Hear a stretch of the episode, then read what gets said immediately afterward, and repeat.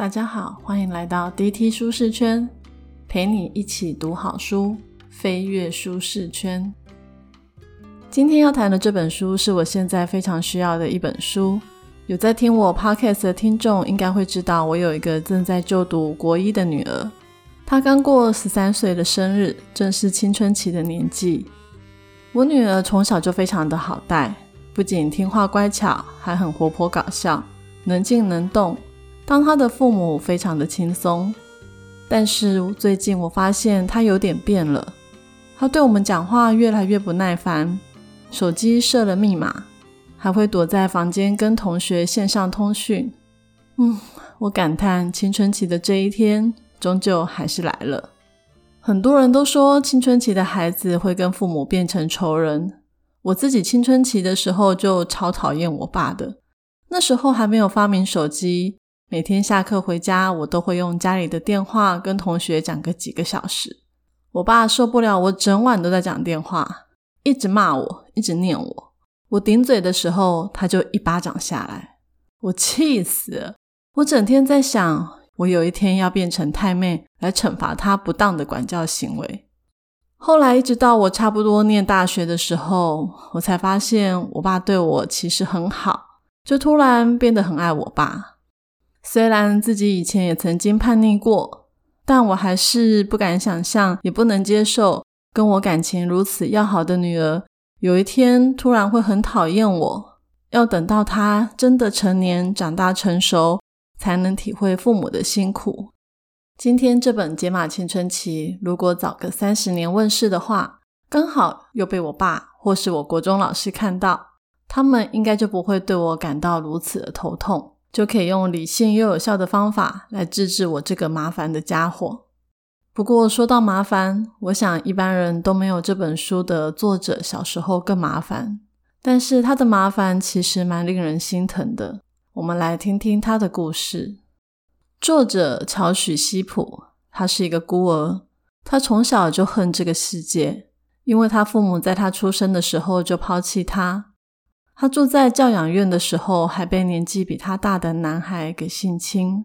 唉，对孩子来说，生活在一个他们不相信会有大人来照顾他们的世界，实在太可怕了。他曾经自杀过，但没有成功。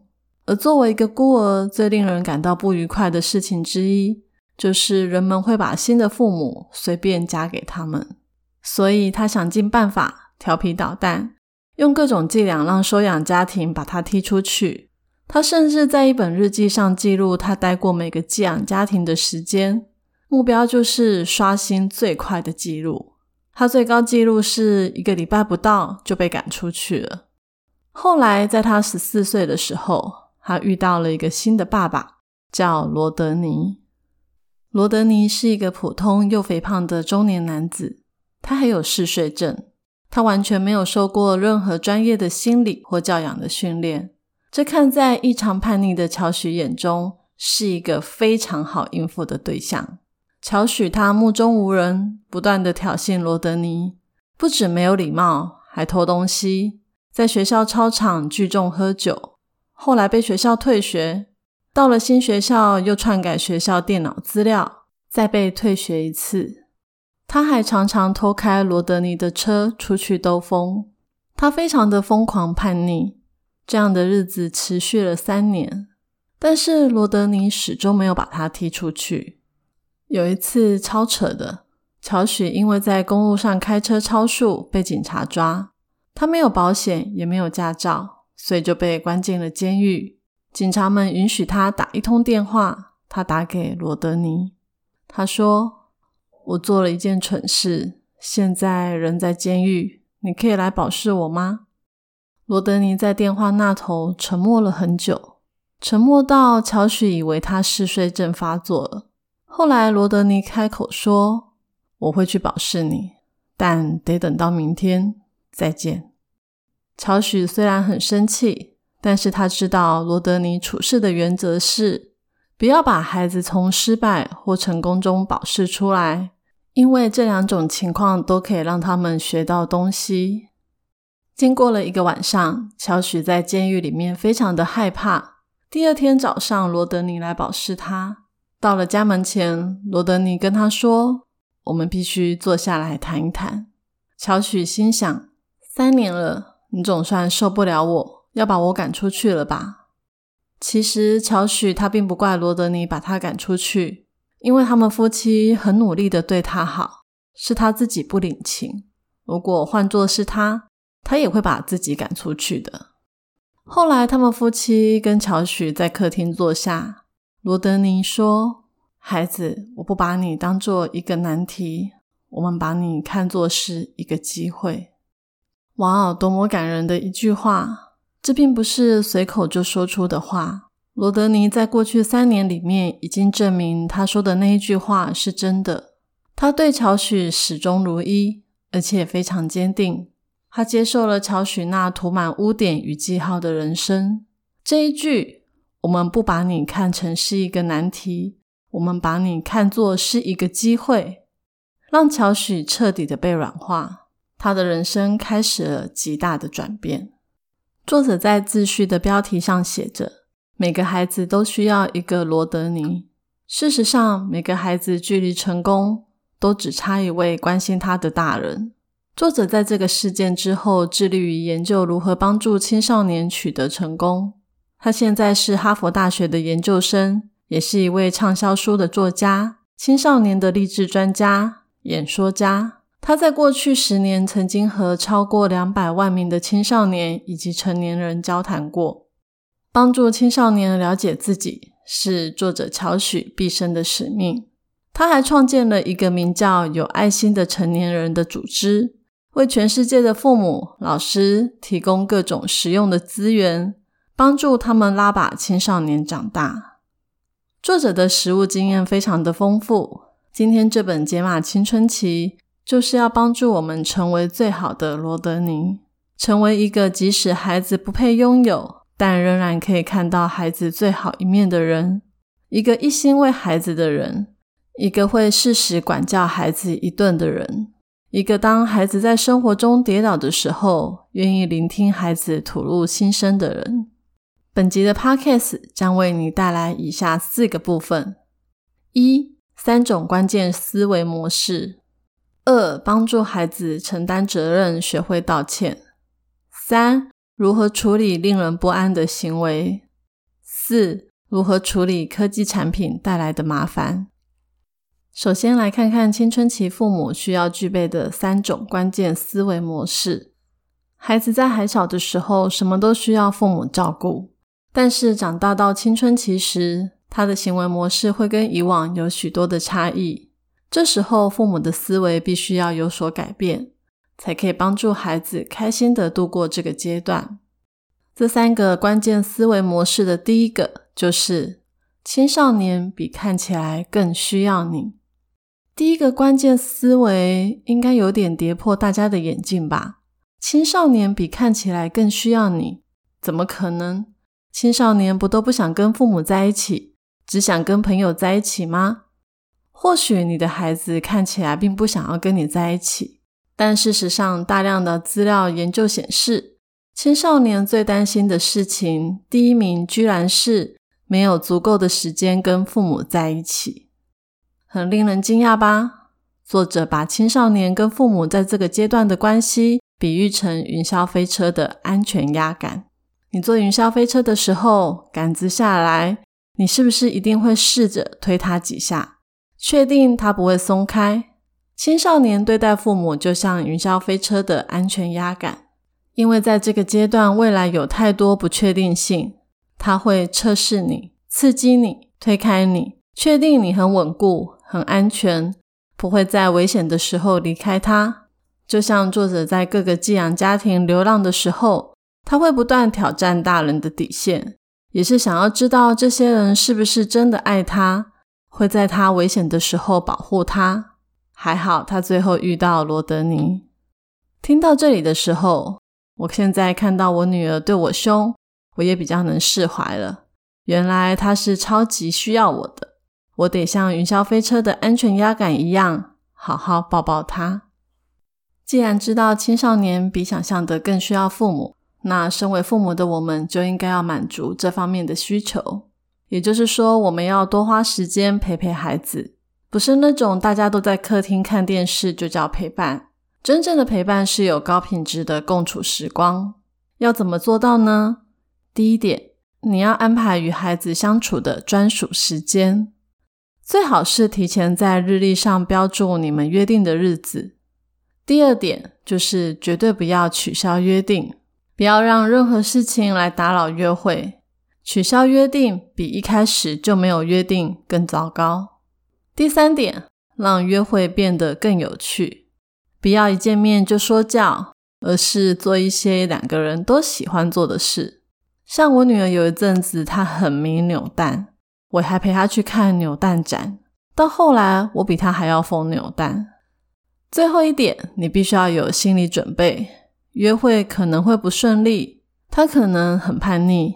一直在划手机，不跟你讲话，但请不要灰心，一起相处的时间是一个播种的过程，有一天会开花结果的。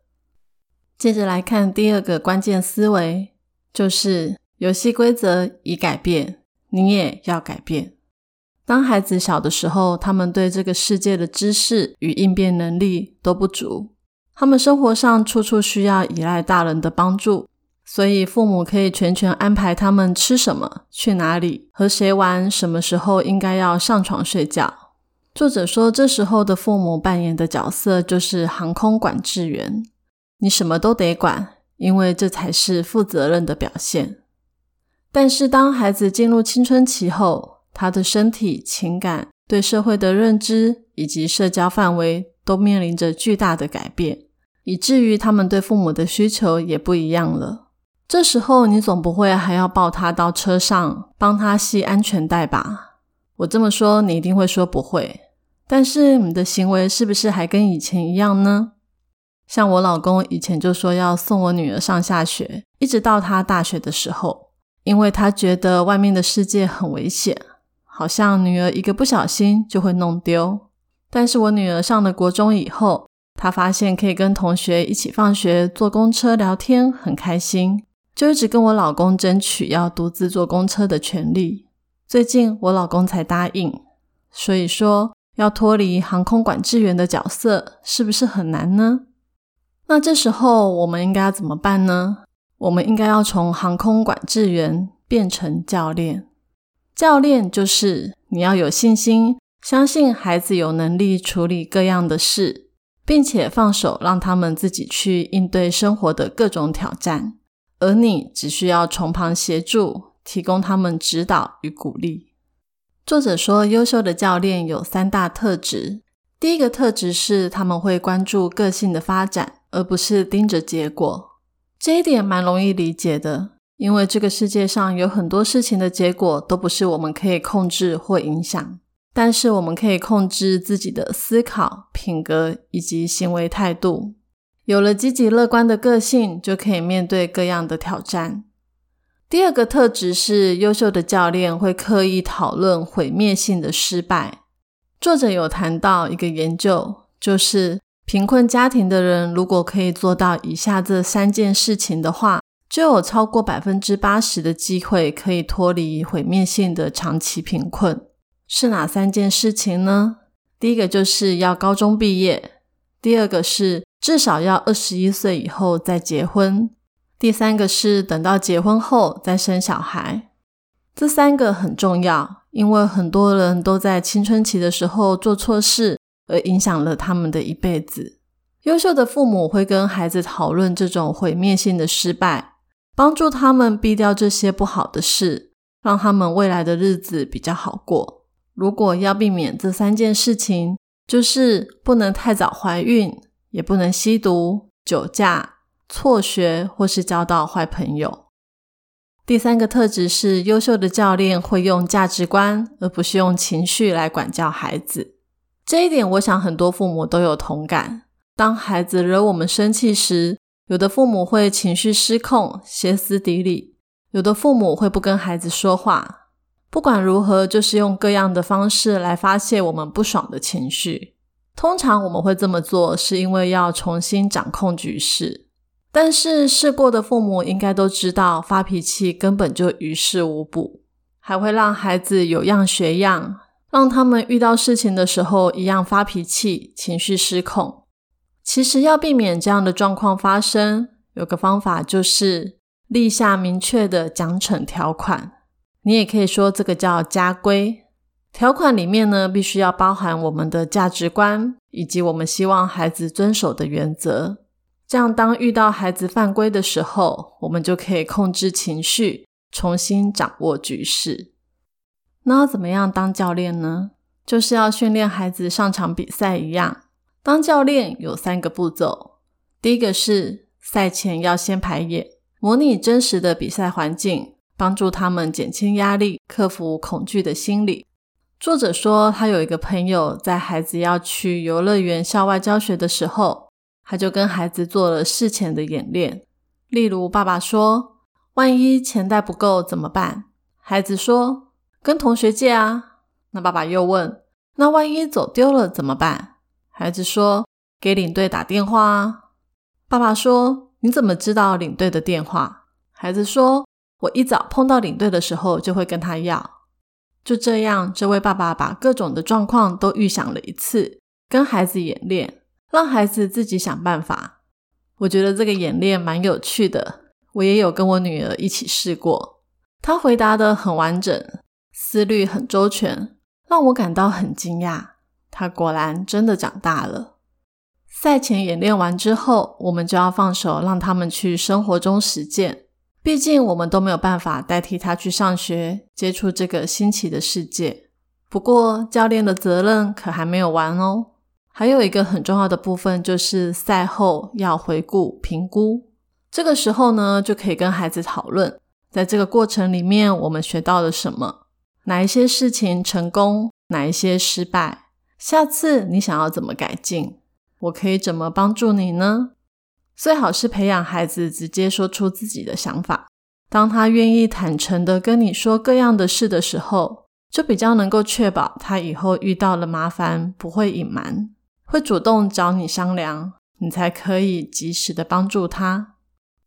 刚刚讲了青少年比看起来更需要你，以及游戏规则改变，你也要改变这两个关键思维之后，最后一个关键思维是你需要帮助。一般人在当父母的时候都没有受过训练，我们碰到问题不会解决，或是用糟糕的方式解决都是正常的。但是我们要懂得寻求帮助。作者有提到，为人父母很容易陷入四种常见的陷阱，分别是舒适陷阱、认可陷阱、控制陷阱、成就陷阱。舒适陷阱呢，就是完全不管孩子、放牛吃草型的。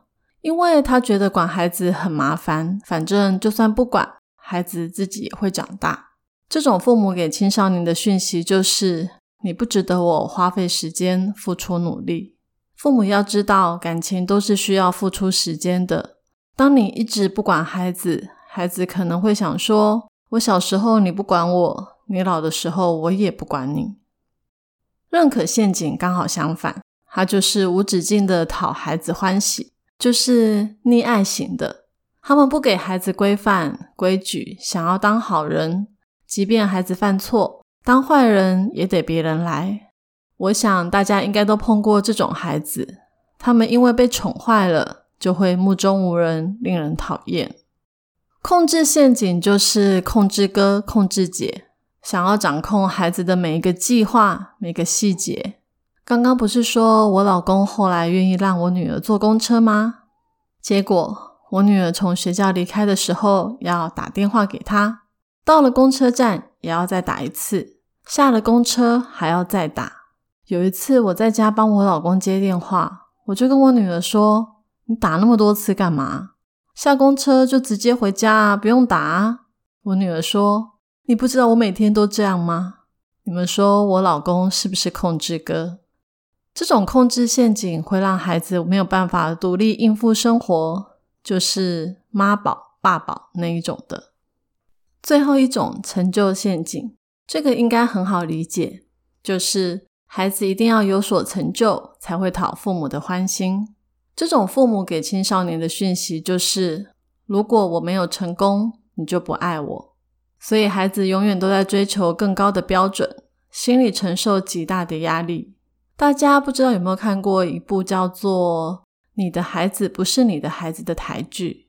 里面呢，就是一堆成就陷阱的父母，超级可怕的。了解父母常常落入这四种陷阱之后，我们也不要灰心。这个章节的主题是你需要帮助。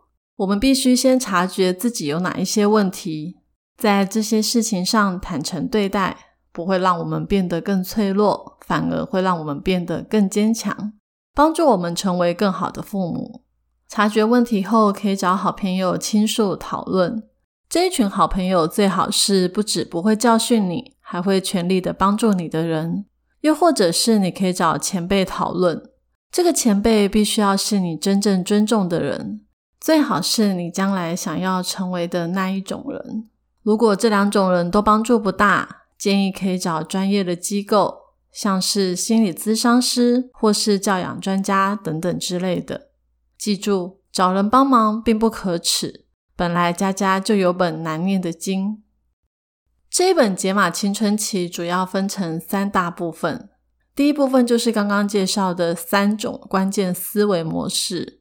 第二个部分是在讲青春期的不同阶段。这部分的内容蛮像我们以前读的健康教育课本，它讲述着十一到十八岁每个阶段青少年的生理、心理状态的改变。这边我就不多加赘述了。第三个部分是青春期常见的挑战。作者列出父母与青少年之间各种人际关系与沟通的问题，还有如何讨论令人尴尬的话题，如何处理危险及令人不安的行为，科技产品带来的麻烦，以及学校教育的种种挑战。作者列的主题非常的多，大概有二十项左右，但不是每个问题我们都会遇到。作者建议我们把这一部分当作食谱一样。每当遇到了某一个议题，就翻到那一页，里面有很多蛮详细的教战手册。我就挑几个比较常发生而且重要的主题来跟大家分享。第一个主题，我想跟大家谈谈责任感这部分，我觉得蛮重要的，因为青春期正是从孩童长成大人的一个过渡期，孩子肩膀上所担负的责任只会越来越重。这时候，我们必须要培养他勇于承担责任、建立自我管理的能力，在做错事的时候，可以为自己的行为负责，并且愿意诚心的认错，而且真心的悔改。通常，孩子可能在日常生活上辜负父母或其他长辈的信任，或是在兄弟姐妹、同学之间产生不愉快。当孩子做错事的时候，可能会辩解说那不是他的问题。他之所以会拒绝承认自己错了，往往是因为他们害怕没有安全感。道歉会让他们觉得是在承认自己的不足。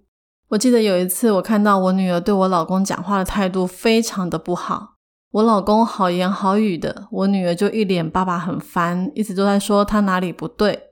我在一旁看了之后，就冷静的拍拍我女儿的肩膀说：“你说的或许都没有错。”但是你不可以这样对爸爸说话，这样的态度很不好。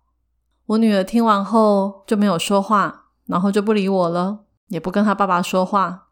我知道他知道自己错了，但是他还没有成熟到可以马上道歉，他需要一点冷静的时间，而我也没有在逼他。我们三个就各自冷静，没一会就和好了。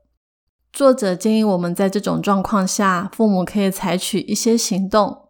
像是之前有提过的教练行为，事情发生后，我们要回顾评估。这时候可以问孩子说：“当时你有什么感觉？你认为是什么原因让你这么做？”让孩子放松下来，问孩子一些能使他评估自己行为的问题。这样的话，他就可以意识到自己做错了。倘若你需要青少年道歉的话，也可以说。道歉比不道歉需要更大的勇气和力量，你觉得呢？让孩子知道道歉并不可耻，而是有勇气的成熟行为，帮助孩子明白，我们之所以道歉，有很重要的原因，是为了表明我们非常重视对方，珍惜我们和对方之间的关系。还有一种情形很常发生，就是孩子做错事的时候，很有可能会说谎。倘若发现他说谎时，必须冷静下来，先了解孩子行为后面的动机。通常说谎的动机有两种，一个是自我保护。他们害怕惹上麻烦，不是因为他们喜欢说谎，不懂得辨别是非黑白，纯粹就只是因为他们害怕。第二个孩子可能说谎的原因，是因为他们在乎你，因为没有什么比从我们所爱的人的眼睛里看到失望更糟糕了。当我们知道孩子说谎时，一定会很生气。还记得作者说，优秀的教练会用价值观而不是情绪来管教孩子。通常这时候，孩子一定会想说自己一定会被骂。如果在这个时候我们不要骂他，而是向他展现脆弱的一面的话，会有意想不到的效果哦。像是我们可以直接说为什么这件事情会激怒我们，让他知道我们不是因为孩子违反了规矩而抓狂，而是因为我们正在为他的幸福担忧。这样一来的话，孩子一方面会感激你没有骂他。一方面也会知道你是因为爱他才生气。当然，做错事后还是要有惩罚，就是为了让他汲取教训。我们这时候可以问问孩子：我们要如何弥补这个错误呢？你可以让孩子去想怎么惩罚自己。有个研究指出，孩子想出来的惩罚方式，通常比父母自己想出来的还要苛刻许多。这时候呢，也是培养他承担责任的绝佳机会。所以，父母千万不要舍不得让他受罚哦。接着来谈如何处理令人不安的行为。作者在书中谈了很多青少年可能会有的危险行为，像是饮食障碍症、发泄怒气、吸毒、色情简讯、自杀、压力过大等等。我就只会就这个阶段常常发生的发泄怒气与压力过大来跟大家聊一聊。我女儿进入青春期，最明显的症状就是脾气变得很大，讲没几句话就要呛人，动不动就生气，感觉她已经大到可以骂父母无知、笑父母蠢了。这个时候真的常常会让人一把火就起来，但是跟她对骂是没有用的，只会让亲子关系越来越恶化。作者说，养育孩子最关键的就是父母与孩子之间的亲密关系。关系牢固，才有可能影响他未来的行为。基本上，青少年的行为主要被四种基本心理需求影响，分别是：一、爱与归属感；二、权利；三、自由；四、乐趣。首先，爱和归属感指的是这个阶段的孩子会特别想要获得与他人之间的联系。这种联系有可能是和家人，也有可能是和朋友。我们也要小心，如果这方面他得不到满足，可能会去外面交到坏朋友。再来是权力的需求，孩子长大之后会希望自己对某一些事情有主控权。最常见的就是他们私人领域的地方，像是房间、书桌、手机讯息等等的。就像我女儿书桌乱的要命，我叫她整理，她都不理我。因为那是属于他的主控范围，他高兴怎么乱就怎么乱。第三个需求是自由的需求，像是他可能会想要尝试各种特立独行的穿着打扮或是造型，我们可能看了很不顺眼，但是那是他追求自由的表现。最后一个是乐趣的需求，这个不要说是青少年了，小孩就很爱玩，这是一般人的天性。但是青少年需要更加注意的是，会不会因为追求刺激冒险而伤害自己或别人？知道这四个需求后，下次遇到孩子莫名的生气时，我们就可以先看看是哪一个需求不被满足，然后训练孩子如何客气的要求这些东西。在这过程中，我们需要示范给他看，让他了解如何表现有礼貌以及爱心。不可以随便用发脾气、暴怒来达到他的目的。青少年除了易怒以外，很多我身旁的父母都会说，台湾的国中生课业压力很大，每天考试一堆，下课还要补习，整天都在念书，常常搞得睡眠不足。其实不是只有现在的国中生这样，以前我们那个年代也差不多是这样。但是这个世代的青少年，除了课业压力外，还多了很多社群媒体、数位娱乐，像是手游、电玩等等。这些社群的比较、数位设备的刺激，都让这世代的孩子中有越来越多人产生忧郁症、焦虑症以及社交恐慌症的状况。当遇到孩子有压力过大的情况发生时，父母必须要帮助他疏解压力。我们可以与孩子一起享受一段没有荧幕干扰的时光，与他深入的交谈，了解他的难处与压力。陪伴是降低焦虑最好的方式。再来就是鼓励孩子降低三 C 以及社群媒体的使用时间，然后跟孩子一起做一些跟三 C 没有关系的事情。像是到大自然走走，一起做点心、运动或是露营等等的。由于数位产品以及社群媒体对孩子的影响真的很大，所以最后一个部分想要跟大家特别讨论如何处理科技产品带来的麻烦。我们的目标是帮助孩子成为一个全面发展、能够和科技产品共存，但不会被其左右的人。我们要知道，现在正处于青少年阶段的孩子们，他们一出生的时候就有智慧型手机，还有脸书这一类的社群媒体了。所以对他们来说，手机不是科技设备，而是社交设备。他们主要通过科技产品跟朋友或是同伴保持联系，就像以前我国中的时候，每天晚上都要打电话跟同学聊天一样。倘若我们断绝了孩子使用手机或是社群软体，他们会觉得你是在对他们的友谊以及认识的世界进行攻击。这就像是如果在我小时候把电话机切断，阻绝我跟同学的联系。还记得我说过吗？以前我爸不让我讲电话，我就气到要变成太妹来惩罚他了。所以我们的孩子也是一样，明白了这一点。那么，跟孩子讨论使用手机的时间以及限制时，就要设身处地的为他们考虑。我想，不管是在我们家，或是在许多家庭里，应该都发生过父母跟孩子约定每天可以使用手机的时间。我们大家还会互问：你们都定多长的时间？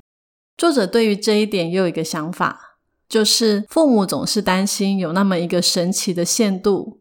如果孩子使用手机的时间超过了这个限度，他们就会变成没有思想的机器人。但事实上，根本就不存在这个神奇的限度。意思就是说，我们不用再纠结孩子要使用几分钟，因为没有研究显示看多少时间之后孩子就会变笨。但是，我们应该还是要限制孩子使用手机的时间吧，不然无限制的使用，正事都没做怎么行？作者说：“不是要先问我孩子可以使用多少时间，而是要先了解孩子在处理重要事情上的状况如何。像是他们有把课业顾好吗？该做的家事是否有完成？有没有适当的运动？跟朋友面对面相处的时间多吗？从事自己有兴趣的时间足够吗？睡眠时间充裕吗？”倘若孩子因为使用手机而影响刚刚我们谈的这些促进健康成长的事情，那我们就要注意了。像是因为一直玩手机，功课没写、没做家事、不吃饭也不睡觉，那就要强力介入。但如果他使用手机却没有影响课业、家事或其他重要的事，那么或许我们就不用这么担心他使用的时间太长了。作者还建议晚上不要让孩子使用手机，因为一直盯着荧幕会影响大脑，大脑会以为现在还是白天，这样对孩子的睡眠品质会不太好。但是我个人是认为，在睡前的一个小时不要使用手机就好，因为通常我家女儿回到家也都晚上了，会想要跟朋友聊一下也是正常的。如果整个晚上都不给她用，那不就等于完全剥夺她的娱乐时间吗？最后，我们来总结一下：当孩子进入青春期时，我们一定要改变思维。要知道，即便孩子看起来不想跟我们亲近，但其实内心是非常需要我们的。我们不能再像以前一样，什么事都要管，要转换角色变成教练，从旁给予协助，让他知道不管他遇到什么困难，父母都会陪他一起度过。这个阶段父母的挑战很多，我们都有可能会犯错，会发怒，但是我们可以寻求他人的帮助，让自己一步一步成为更好的父母。书中还有谈到如何面对学校教育的挑战。主要是要帮孩子找出未来的职业方向。这个章节虽然也很重要，但是作者介绍的并不多。我个人觉得，肯·罗宾森的《让天赋自由》以及《发现天赋之旅》说明的更加深入精彩。倘若各位听众有兴趣，可以留言给我，我们再来说说这两本书。愿上帝赐给我们为人父母的智慧。让我们知道何时要关心孩子，在何时要拉他一把，在何时要管教他，让他不至于走错路。也愿上帝赐给我们安慰的话语与陪伴的耐心，让我们与青少年的孩子之间永远都有爱的关系，以至于有一天他也可以成为和我们一样有智慧的父母。我是 Tilly，DT 舒适圈，一周一本好书，我们下周见。